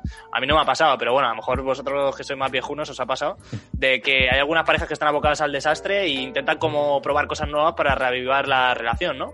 Yo no lo veo, yo no lo veo así, tío. Yo no lo veo así. Ah, Cuéntanos, cuéntanos, Antonio, que yo estoy... Vamos, Yo, espérate, una, Yo- una cosa, Antonio, antes Vale, de que sí. digas nada. Eh, como hemos hablado jun- justo antes de Blade Runner 2049, a Sí. Fernan- bueno, Fernando me lo dijo ayer además, y es verdad que esta, esta escena precisamente está bien muy parecida, ¿no? A esa escena en Blade, en Blade Runner 2049, cuando Ana de Armas también contrata a una chica para ponerse, para poner su holograma sobre ella y que pueda tener una experiencia, una relación con, con Ryan Encarnar, sí. Sí. Es, la escena es muy parecida. Perdón, Antonio, lo- perdóname. Yo, yo, yo lo- no te preocupes, yo, yo lo veo de otra manera. Yo veo que aquí Joaquín Feni, de quien está enamorado, es de esta persona virtual. No necesita. eh, No necesita más, eso es. de, ca- de carne y hueso. Yo creo que él lo que busca es esta relación virtual. Si quisiera alguien Sí. de carne y hueso, buscaría a alguien de carne y hueso. Sí, No sé sí, si- yo, ¿Y cómo- yo me decanto por ahí y, y- y lo terrorífico que me resultó a mí la escena, a mí, no sé a vosotros, me resultó muy violento. Incómoda, sí. co- e incómodo como un- una mujer usada como máquina, como objeto. eh, eh, es decir, Bueno, bueno, es, yo es- pero- es muy pero- turbio el asunto pero- de pero- hacer pero bueno, lo este- que te dice una máquina. eh, hostia, a mí me dejó muy pero, impactado. pero, pero yo no sé hasta qué punto forzado, porque yo creo que ella es la, la- la mujer esa, la, la rubia esa, yo creo que como que también se, se- o sea, quiere decir que es iniciativa suya propia de, de ser una tercera parte en la relación, ¿eh? Sí, Porque pero ella está, cuando se mete en el está baño instru- llora. instrumentalizada, Sí, claro. sí, sí, aunque sí, aunque sí, ella sí, quiera hacerlo, está. Sí, sí, sí, entiendo lo que dice, pero que no es algo forzado, sino que, que es- ha sido ella la que parece ser, no sé, la Si, si os dais cuenta, cuando llega, abre, eh, no le saluda, le pone el casco y la cámara y vuelve a cerrar. Exacto. Es cierto. que todo, todo muy frío, muy. Sí, la cosa, sí, so- sobre todo en la necesidad, ¿no? De tener que buscar una tercera persona y que sea, o sea, que se llegue a considerar si es necesario realmente tener a una persona de carne y hueso, pues para realmente poder entablar una relación, porque claro, Claro. Claro, plante- claro. planteémonos que yo- imagínate que yo, pues soy tetrapléjico y que no puedo sentir ni puedo, pues sería una sensación, una experiencia, digamos, a lo mejor incluso similar. ¿Qué pasa? Que ese tipo de personas no pueden amar, no pueden Y, y que se ve otra vez la evolución de la relación y, y de la propia Samantha en esa parte en la que ella eh, quiere darlo todo para que la relación siga adelante y luego se ve el- posteriormente una escena como que ella rompe y dice yo ya no voy a ser más una persona que no quiero ser ni, a- ni hacer cosas por, por hacerte sentir bien, ¿no? Como Claro, que, hombre, yo creo que nos ha pasado que- todo, ¿no? Que que intentamos dar consigue la relación, a lo mejor. Por eso, más por eso, por eso. Y, y no, no es necesario. A lo mejor la otra persona no cree que es necesario y tú estás dando de más. Por eso, dices, "A ver, pero sí. relájate que no hace falta. Claro. Sí. A mí me, me, me dio la sensación de que era como como algo, o sea, yo, yo entiendo, o vamos, soy muy joven, ¿eh? O sea, que tampoco sé mucho de la vida, pero entiendo que muchas veces hay relaciones en las que falta algo, ya sea por, por cualquier cosa, comunicación, cualquier movida, lo que como lo queréis llamar. Y lo Centímetro. justo- Centímetro también. Y el Eh, agujero adecuado también te digo. Chavales, que sois unos guarros. Eh, bueno, eso, que, que realmente a mí lo que, lo que me da la sensación es de que lo que faltaba en su relación era algo, algo físico y como que lo intenta imponer casi, ¿no? Como que ni es consensuado, no sé, me, me da bastante mal rollo, como decís, o sea que por ahí van los tiros, yo creo. Que da un Sí, poco yo, esa yo, creo- yo creo que se plantea un poco ese tema, ¿no? El hecho de que pues eh, prioricemos antes a lo mejor un cuerpo, un físico, eh, antes que otras cosas. Bueno, recordemos que también la escena que tiene con Olivia Wilde es un poco. Eh, Joaquín Phoenix ha quedado para meterla. O sea, las cosas Sí. como son. O sea, Olivia Wilde busca algo más, Sí, sí, más estable, tal, no sé qué, pero Joaquín Phoenix va, pues está lo que va. O sea, lleva mucho tiempo solo y quiere, pues, todo el rollo. Y lo dice, ¿eh? dice, quería alguien que me follase y que yo la follase a ella. Exacto. Y sa- ¿Sabéis lo más incómodo ahora, ya que estamos en confianza? Que yo esta película la vi con mis padres. Y es muy violento. Ver una, una tele a oscuras en la que empieza a decir eh, te estoy besando, no sí, sé qué. sí, Uf, sí. bastante jodido, ¿eh? O sea, Bueno, de, joder, "Ah, y- ¿me queda la cena? Eh, recordar, recordar lo de ahorca, situación, ahorca, ahorca con ese Ahorca- gato muerto, eso, Joder. eso iba a decir justo. que no lo habíamos dicho. Eh, de hecho, bueno, luego tenemos un- una especie La- de paréntesis para las escenas favoritas vuestras, que yo creo que esta va a estar en alguna de vosotros seguro, si no es de Aurelio. No, ya está, la podemos decir ahora que yo creo que es esta, la de todos, ¿no? Sí, o sea, bueno, a mí por lo menos, gato, gato. joder, me, me parece una manera de introducir el universo muy, muy, Muy muy, guay, sinceramente. Y muy bien, Joaquín, ¿eh? Actúa muy bien. Vamos, él está, como digo otra vez, eh, que ya lo he dicho antes, pletórico. Escribe al gato, dice. Total. El gato Eh, está muerto. Bueno, pasamos si queréis a otra pregunta, que bueno, ya, ya van quedando menos, o sea, las estáis salvando que te cagas. Yo, yo no esperaba tanto, tan, tan- tanta profundidad de vosotros, que sois unos cerdos. Dame Eh, carne. Bueno, bueno, bueno. Dame eh, carne. eh, ¿Creéis que la relación con Samantha es una experiencia beneficiosa? ¿O realmente se está, auto, se está autoengañando? Cuidado Bueno, con esa, ¿eh? Porque tiene mucha Ojo a amiga. esta, ojo a esta. Ah, os está autoengañando, claro, es que esto cambia la pregunta. Pues sí, a sí, ver, sí. eh, o sea, también es que este tipo de cosas, em, el amor yo creo que también es un poco un engaño, ¿no? En general. Hostia, bueno, Ojito a lo que ¿dónde he ha salido el Albert? Madre mía. Muy bien, muy bien. Muy Cuidado, bien dicho, Albert, que estás abriendo la caja de Pandora, man.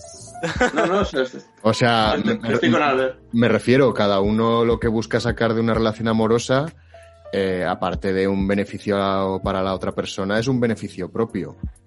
Y, y la relación con Samantha, pues no deja de ser un engaño, porque precisamente lo que habéis dicho, pues la, Samantha le da precisamente lo que él quiere, y bueno, él se siente feliz así. Y la acaba dejando, la Tío.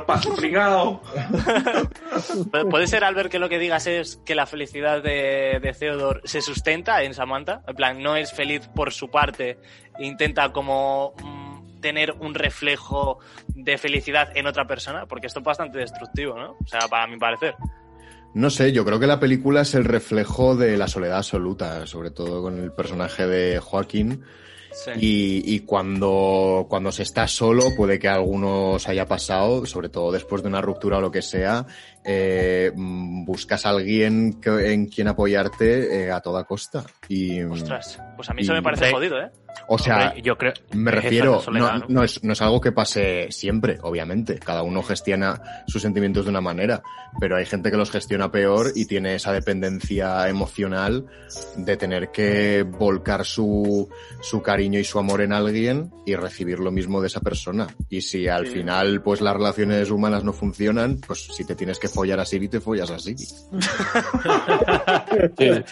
Bien concluido, bien concluido. Ostras, pues, pues a mí me parece, o sea, estoy de acuerdo con lo que dice Albert y es verdad que a veces pasa, pero a mí lo que me da la sensación es de que este tío está mal y si este tío hubiera estado bien no hubiera tenido la relación con, con Samantha. En plan, lo veo como, como, por así decirlo, como dos torres, por así decirlo, y que una está perdiendo estabilidad y se apoya encima de otra para seguir intentando construir encima. Es un ejemplo de mierda, pero bueno. Está Como- trastornado, tío, lo hemos dicho antes. está Claro, claro, pero, pero que si, si a, a mí lo que me da la sensación es que de si él hubiera estado bien, en plan, imagínate que ella supera toda la ruptura y empieza a hablar con, con Samantha, no tiene una relación con ella. Es la sensación que me dan. Como que está tan destruido que tiene que apoyarse lo Pero- primero que sea. Yo, yo creo que no es un tío trastornado, yo creo que es un tío que es. Yo creo que lo primero que quizás es. Sí, es verdad que se puede ver cierto egoísmo, tanto con los destellos que se ven de. o fragmentos de la relación que tuvo con, con Rooney Mara, con Catherine en la película. Y, el- y lo que le demanda a ella, que como que nunca le hacía caso, como que todas las, las demandas que le hacía a ella, pues él le hacía un poco oído sordo, le sobaba la polla, ¿sabes?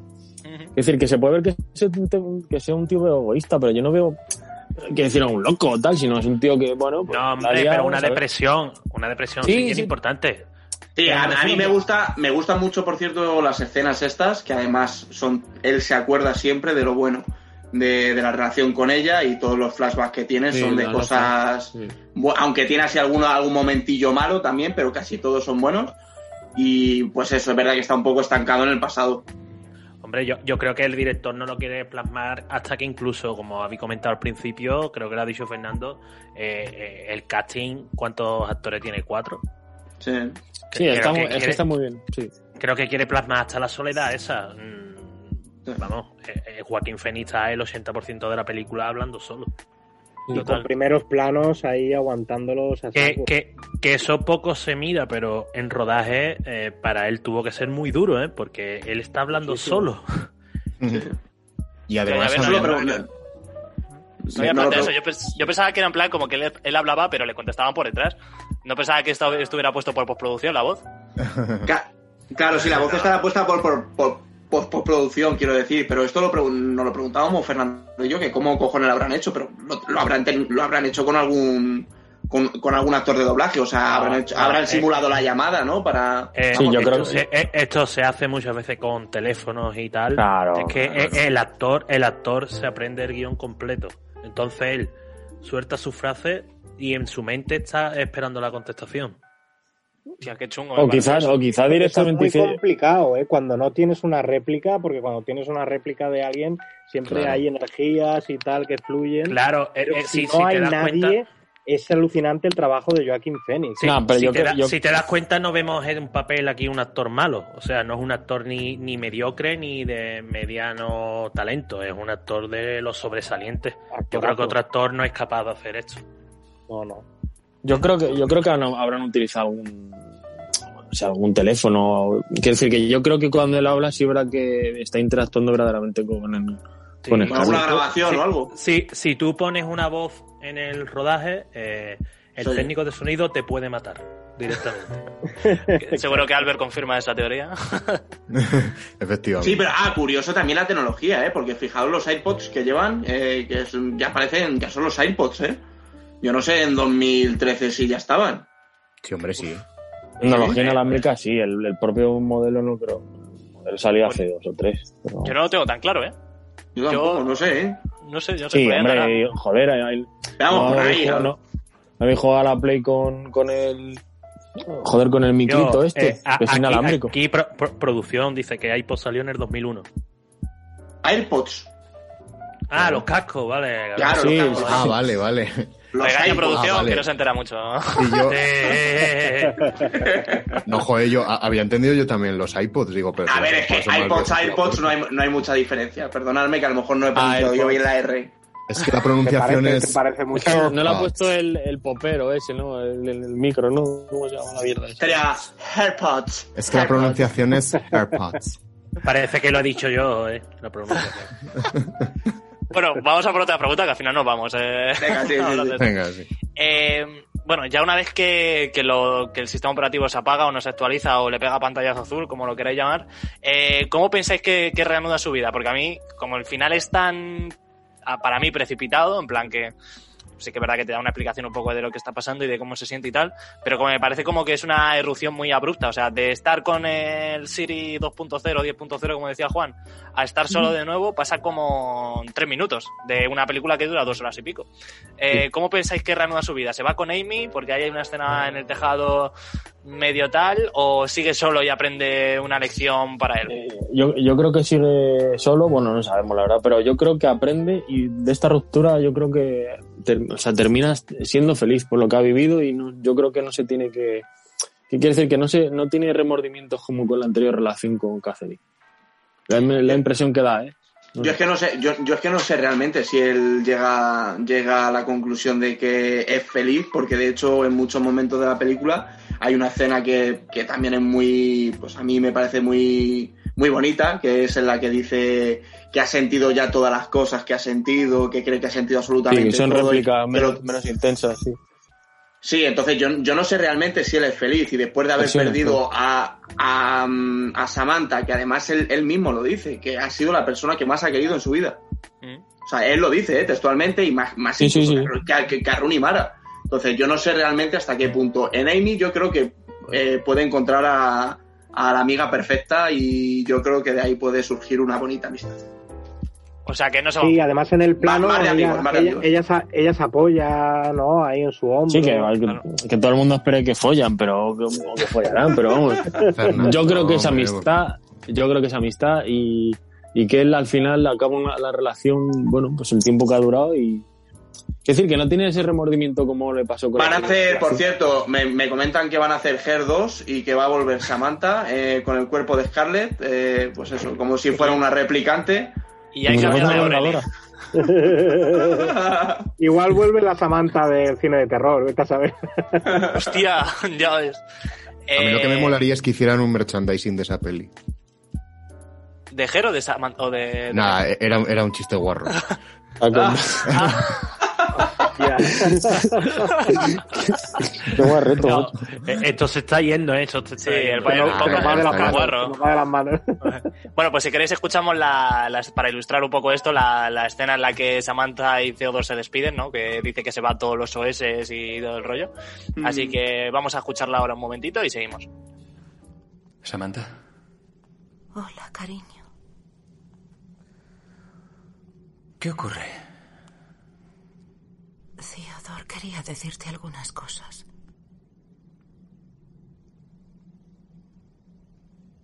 No quiero que me digas nada. Ven, túmbate a mi lado.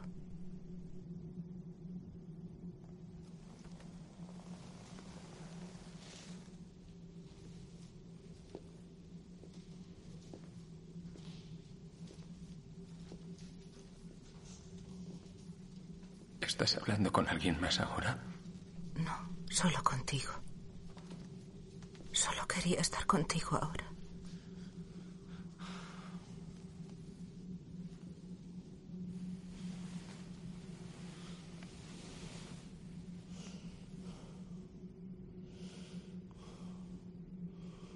¿Vas a dejarme?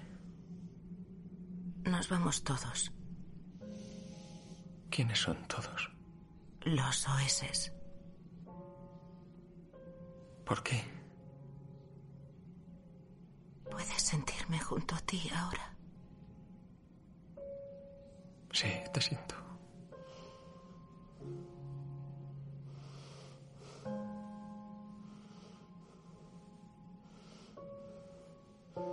Samantha, ¿por qué te marchas?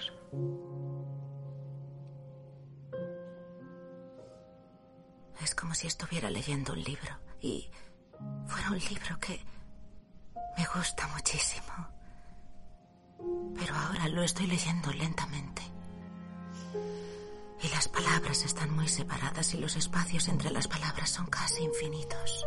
Bueno, chicos, eh, ya, queda- ya quedan un par de preguntillas. Y bueno, hay una que, que a mí me causa, no sé, cierto rechazo. la- la- las cosas que, he pensado, pues no sé, a lo mejor porque mm, no me llegó tanto como me podría haber llegado la peli. Y es que, ¿qué moraleja sacáis de esta peli? O sea, porque yo entiendo que tiene varias lecturas y todas son profundas y eh, se tratan muchísimos temas.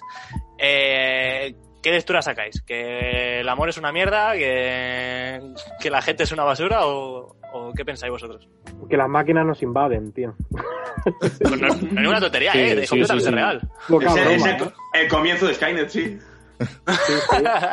Sí, sí, yo veo eso, que, que las máquinas cada vez nos están dominando más a nosotros. Y el amor, que es algo muy, muy humano, ¿no? Eso es. Eso es. Está, está ya traspasando barreras chungas. Y, y ese dilema moral está en toda la película. Y, y yo creo que, que eso sería un poco la, la moraleja, ¿no? De hasta, cu- hasta cuándo puede llegar tu obsesión con una máquina, de hasta el punto de enamorarte de algo que es esencialmente humano, ¿no? Hasta dónde llega lo humano, hasta dónde llega eh, la máquina. Sí. Pues no Y tengo que añadirle ni una coma a Aureli, lo que ha dicho. Completamente de acuerdo. Bravo, Aureli, sí. Ade- Además, yo lo único que le añadiría yo es lo que ha dicho Fernando antes, que sobre todo también yo creo que plantea un poco lo del tema del amor y el desamor, ¿no? Un poco. Tanto el enamoramiento y el desenamoramiento de... Pues es una historia, aunque es un poco... plantea una historia del futuro y, y que plantea todas estas cosas que hemos estado hablando durante el programa, eh, también plantea algo muy cotidiano como es realmente el amor. Entonces a mí me parece una película realmente que toca esto y por eso estamos hablando hoy de ella. Entonces yo le saco la lectura de, de lo que ha dicho Aureli y pues eso. Y también un poco de, de lo que es una estructura de cómo podría ser un, un enamoramiento quizás y una ruptura. Sí, yo digo lo mismo. eh, te plantea el dilema ese, pues lo que decíamos, eh, que es cuál es la barrera entre lo humano y algo que se puede eh, generar artificialmente. Y, y, en, pro- y en sí las relaciones, es decir, que haz lo que creas que tienes que hacer en el momento y, y no te arrepientas luego, para bien o para mal, porque al final el tío este, si verdad que tiene flashes, durante la película, como ha dicho Juan, se ven flashes solo de momentos o casi siempre momentos felices de su primera relación, pero al final luego cuando está en el encuentro que tienen para firmar los papeles, sabe que, que la ha cagado en cierta manera. Y, y le duele, y le duele al final firmar el divorcio y que eso suponga ya la separación, eh, la ruptura definitiva con ella. No sé. Pues chicos, ya solamente me queda, queda una pregunta y bueno, y aquí eh, no sé si todos vais a estar de acuerdo, pero eh, ¿cuál es la, la- la escena que más os gusta? O sea, yo sé que es la de Aurelia y la del gato. Sí, sí, sí, sin duda. Por bizarra, por surrealista, por loca y porque me, me reí muchísimo en el cine. Y la de todo el mundo, yo creo. Pues mira, yo me, yo, yo me quedo, perdón, ¿eh? yo me quedo con la confesión esta que acabo de decir, la de cuando está hablando con ella y con las charlas que tiene con, con Scarlett y cuando más se abre y cuando vemos al Theodore más, más real. Yo me quedo con todas esas escenas porque a mí me gusta mucho además Joaquín Félix cómo actúa y pues yo me quedo con esas escenas. oye. Pues yo si tengo que quedarme con una me quedaría, aparte de la de Chris Pratt, eh, tendiéndole los brazos a Joaquín Phoenix, con la primera escena en la que con el OS este chapucero que tiene, que hemos escuchado antes la escena, que, que simplemente pues le da la información que quiere tener. Eh, Sí. Por el, el- el momento ascensor pone una canción melancólica y dice, bueno, pero tampoco tanto, eh, creo que te has pasado. Que empieza a hablar de la muerte y no sé qué, no sé, también me parece un guiño bastante graciosete. Y, y por volver a re- recalcarlo, la escena con Olivia Wilde me parece también que es una pasada. O sea, no sé si a vosotros ha pasado, pero a mí ha pasado situaciones parecidas y joder, es que está plasmado al, al, al milímetro de, de esos momentos incómodos así. eh, me tengo que ir, no sé qué, te acompaña a casa y dice, no, no, no hace falta, no sé qué, tal. No sé, Sí. me, me resulta bastante, bastante ameno, bast- bastante cotidiano. Tal cual. Yo, aparte de todas las que habéis dicho, eh, a mí, bueno, la, la escena en la que juegan al videojuego este, que sale el bicho hijo puta.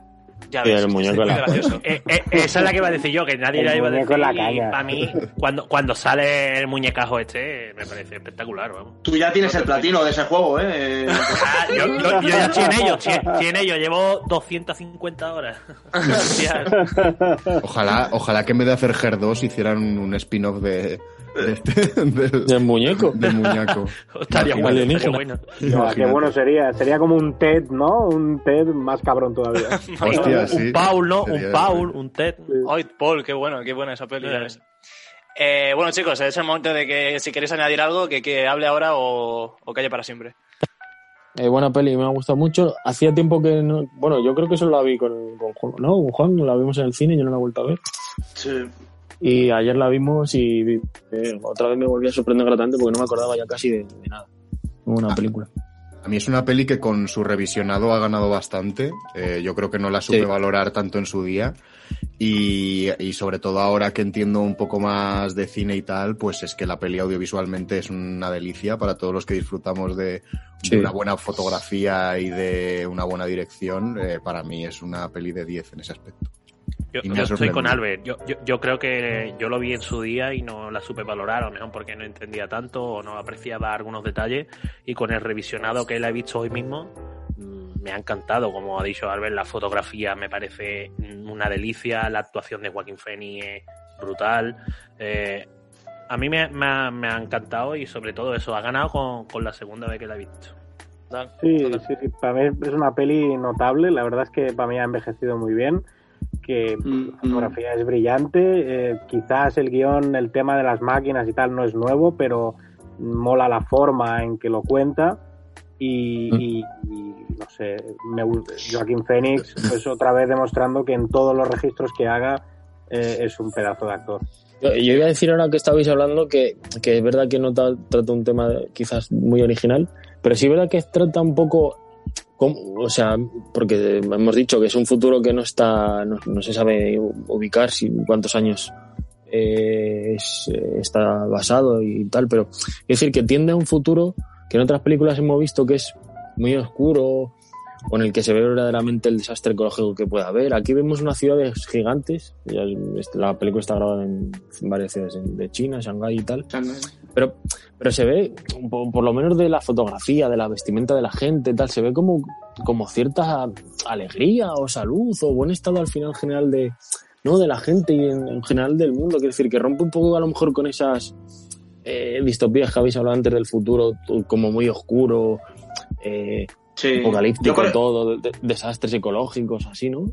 Yo por eso tampoco lo he visto distopía, ya, ya lo he Como el dicho al propio principio. Blade Runner, es que Blade Runner es súper oscuro. se, se ve como muy actual, se ve un futuro muy actual. Y yo la película, bueno, por acabar, eh, a mí la película me parece que, que está muy bien, aunque yo dentro del género romance eh, pongo otras delante, pero bueno, aquí sobre todo destacar la, la- la actuación de, de Joaquín y muy bien también por Spy Jones, que es un tío que, bueno, lo poco que ha hecho el tío, chapo.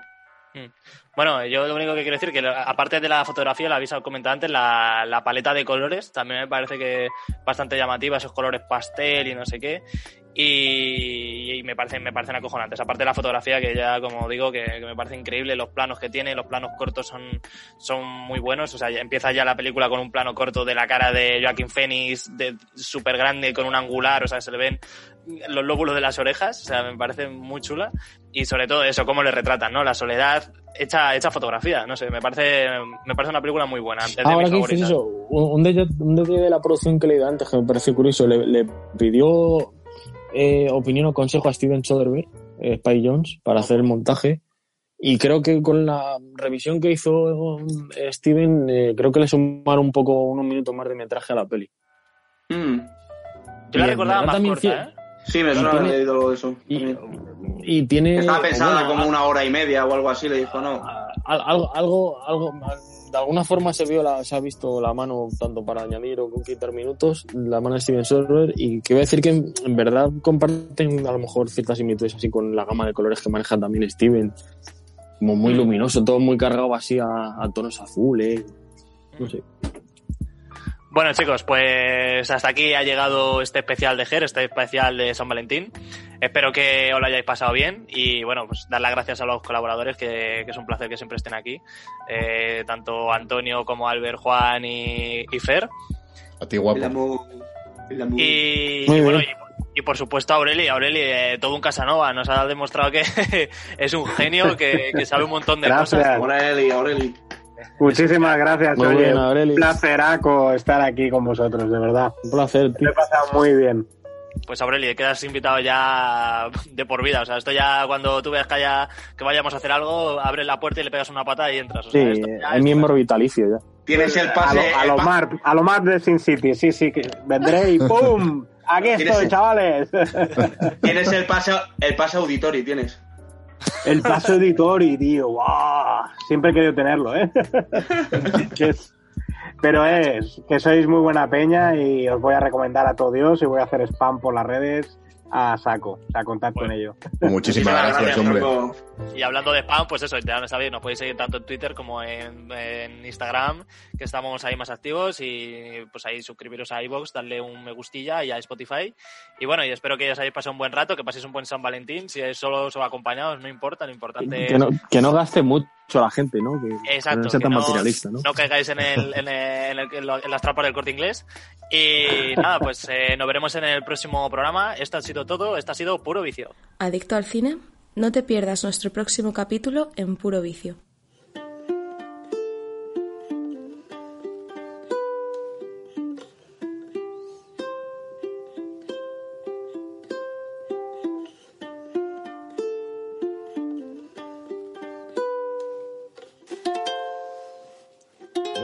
Up the words to this one?